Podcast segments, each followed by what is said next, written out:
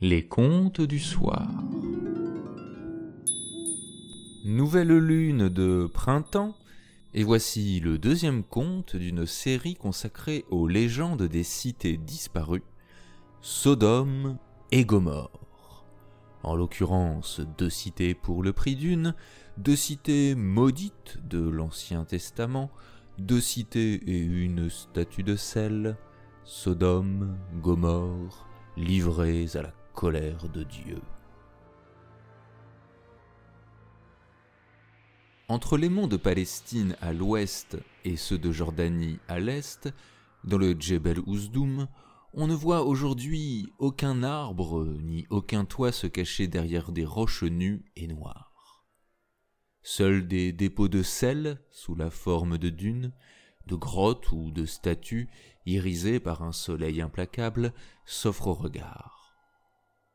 Le lointain n'est qu'un horizon bleuâtre. Ce paysage, qui ne semble point terrestre, est baigné par la mer morte. Cette mer est tellement saturée de sels minéraux qu'aucun homme ne peut y plonger, euh, si ce n'est avec beaucoup de peine. Si incroyable que ceci puisse paraître, il fut un temps où une vallée fertile s'étendait là. Des villes arrogantes, bruissantes d'une activité désordonnée qui rappelait certaines veilles de fête, occupaient ces grands espaces. Abraham vivait alors. Or, Abraham n'ignorait pas que ces villes, dont les plus importantes se nommaient Sodome et Gomorre, irritaient Dieu par leur impiété et leur débauche. Un jour, à Membré, où il séjournait, il reçut la visite de trois hommes envoyés de Dieu qui le confirmèrent dans ses craintes. Il apprit ainsi, dans un silence angoissé, que seraient détruits Sodome et Gomorre et tous leurs habitants. Abraham dormit peu cette nuit-là. Il savait que de sa descendance naîtrait un grand peuple et que toutes les nations seraient bénies en lui. Le sentiment qui le poignait était beaucoup plus que de la pitié. C'était la conscience de sa responsabilité, et il pensait à ces deux villes comme à des enfants qu'il allait perdre à jamais. Que faire pour les sauver? Quand les trois envoyés de Dieu reprirent la route pour Sodome, après l'avoir remercié de sa généreuse hospitalité, Abraham leur demanda la permission de se joindre à eux. Il remplit ses poches de victuailles car il aurait quelques cinquante kilomètres à parcourir. Après trois jours de marche, au cours desquels peu de mots furent échangés entre les hommes, ils arrivèrent en vue de Sodome. C'était le soir, et tant de torches illuminaient la ville qu'on eût pu croire à un incendie. Des cris d'ivrogne, des rires aigus montaient jusqu'à eux. Assis sur un tertre, Abraham ne détachait pas ses prunelles de la ville maudite. Soudain, il se leva et dit à celui qui était le plus éminent et qui représentait Dieu, tandis que les deux autres prenaient par les champs, s'entraidant au saut des fossés et se dirigeaient vers Sodome. Dans cette ville, dit Abraham, il doit bien y avoir des justes mêlés aux méchants. Veux-tu vraiment les supprimer tous ensemble? Non, lui fut-il répondu. Alors, s'enhardissant, Abraham reprit. Peut-être y a-t-il cinquante justes à Sodome. Vas-tu anéantir cette ville et ne lui pardonneras-tu pas pour ces cinquante justes? Loin de moi une pareille idée, répondit celui qui parlait au nom de Dieu.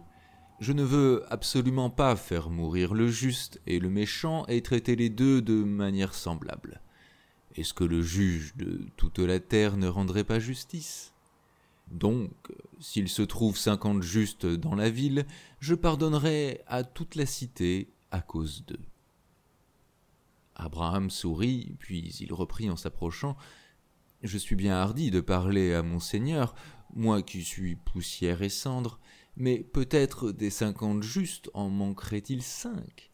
Feras-tu alors périr tous les habitants de Sodome? Non, répondit l'envoyé de Dieu, s'il se trouve quarante-cinq justes, je pardonnerai à tous. Abraham hocha la tête. Après une pause, il demanda hmm, Peut-être n'en trouveras-tu que quarante? Je pardonnerai à cause des quarante justes, répondit aussitôt l'envoyé de Dieu. Abraham se tut un instant et respira profondément. Puis il dit Que mon Seigneur ne s'irrite pas si je lui pose encore cette question. Peut-être s'en trouvera-t-il trente ou peut-être simplement vingt, ou même que mon Seigneur ne se fâche pas contre moi, c'est ma dernière proposition. S'il s'en trouvait dix justes à Sodome. Eh bien, répondit l'envoyé de Dieu, je ne détruirai pas la ville à cause des dix justes. Alors Abraham poussa un grand soupir. L'envoyé de Dieu avait disparu. Quand le jour se leva, Abraham reprena le chemin de Membré.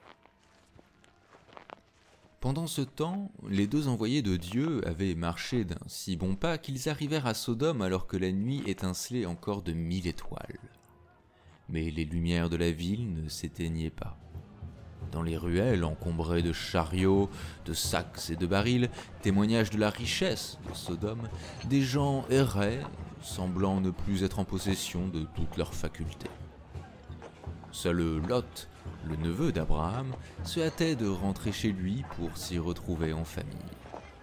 Comme il passait près de la porte de la ville, il aperçut les deux hommes. Il ne leur adressa d'abord un vague coup d'œil, occupé qu'il était à éviter toute rencontre désagréable avec des gens voilés qui ressemblaient à de mauvais anges. Puis, comme les deux hommes faisaient mine de chercher quelqu'un ou quelque chose, alors que ceux qu'ils croisaient détournaient les yeux, Lot s'approcha et vit que c'étaient deux étrangers à la ville. Il leur demanda s'ils avaient un abri pour y passer la nuit. Non, répondirent les deux étrangers.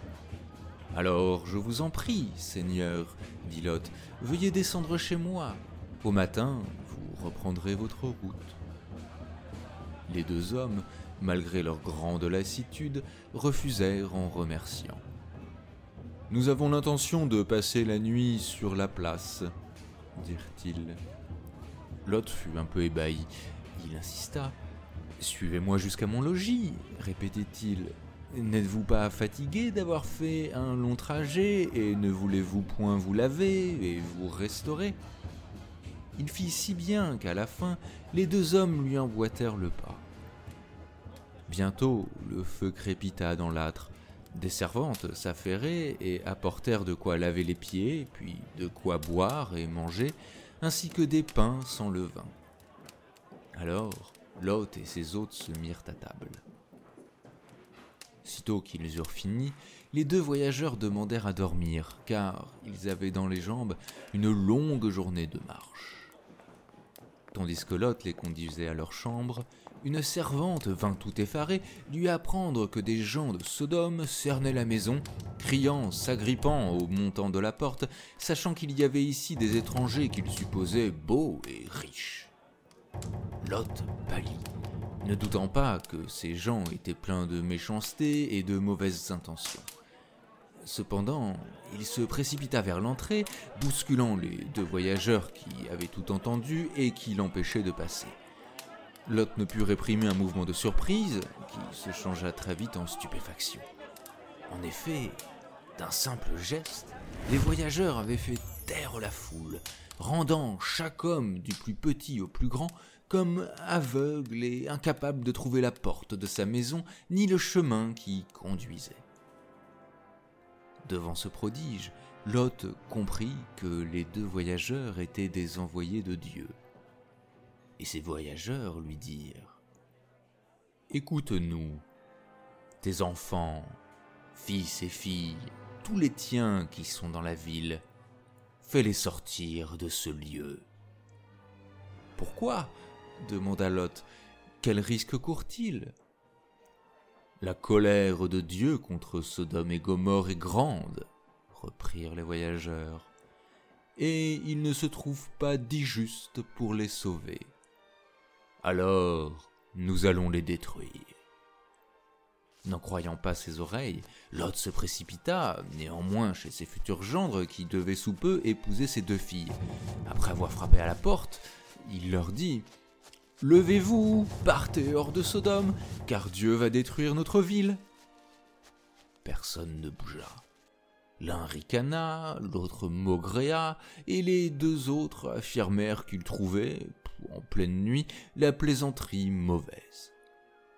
Lorsque pointa l'aurore, les deux voyageurs, assez inquiets, retrouvèrent Lot, qui vaquait déjà à son travail, comme de coutume. Ils lui dirent Laisse tout ça, et de peur d'être pris dans le châtiment de la ville, toi qui es le seul juste, avec ta femme et tes deux filles, Va-t'en loin de ce lieu. Lot commença à rassembler quelques vêtements, mais il allait lentement, comme s'il eût voulu gagner du temps pour réfléchir.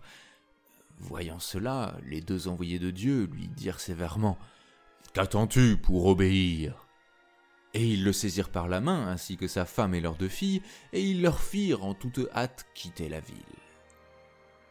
Comme il les entraînait vers un chemin qui montait, et qu'à cette heure pas un homme ne parcourait, ils dirent encore à Lot et à sa famille Marchez seul maintenant, vous êtes sur la bonne voie.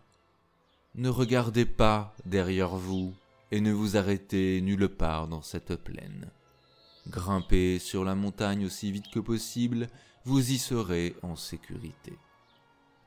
Sur la montagne, répéta Lot, qui n'avançait qu'avec peine et qui sentait déjà les forces lui manquer, je vous en prie, Seigneur, en qui j'ai trouvé grâce, et qui vous montrez si bon à mon égard en protégeant ma vie et celle des miens, songez qu'à mon âge, je suis incapable de courir dans un sentier en pente.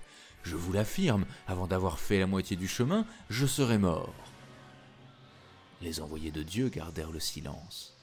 Alors Lot ajouta Voyez-vous, ma main gauche cette ville assez proche et qui semble peu de chose, ne pourrait-elle pas me servir d'abri? Nous t'accordons encore la grâce de ne pas détruire cette ville, répondirent les deux voyageurs en souriant.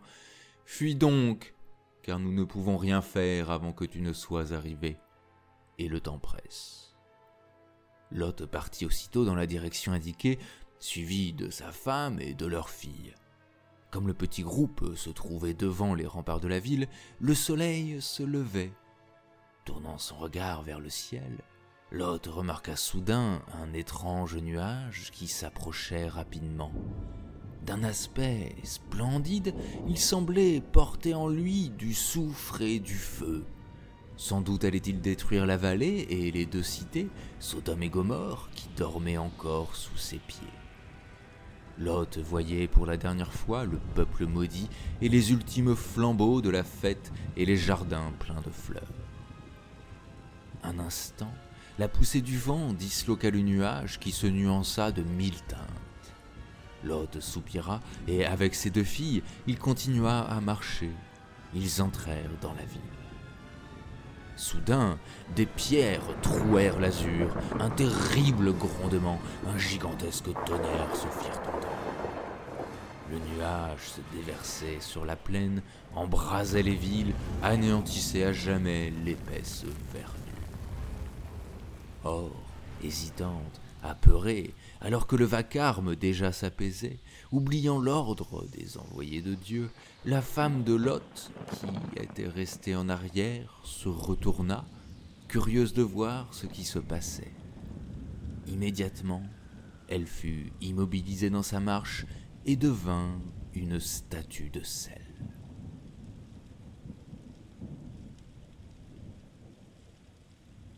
Prochain conte le 20 avril 2023 pour une nouvelle lune de printemps.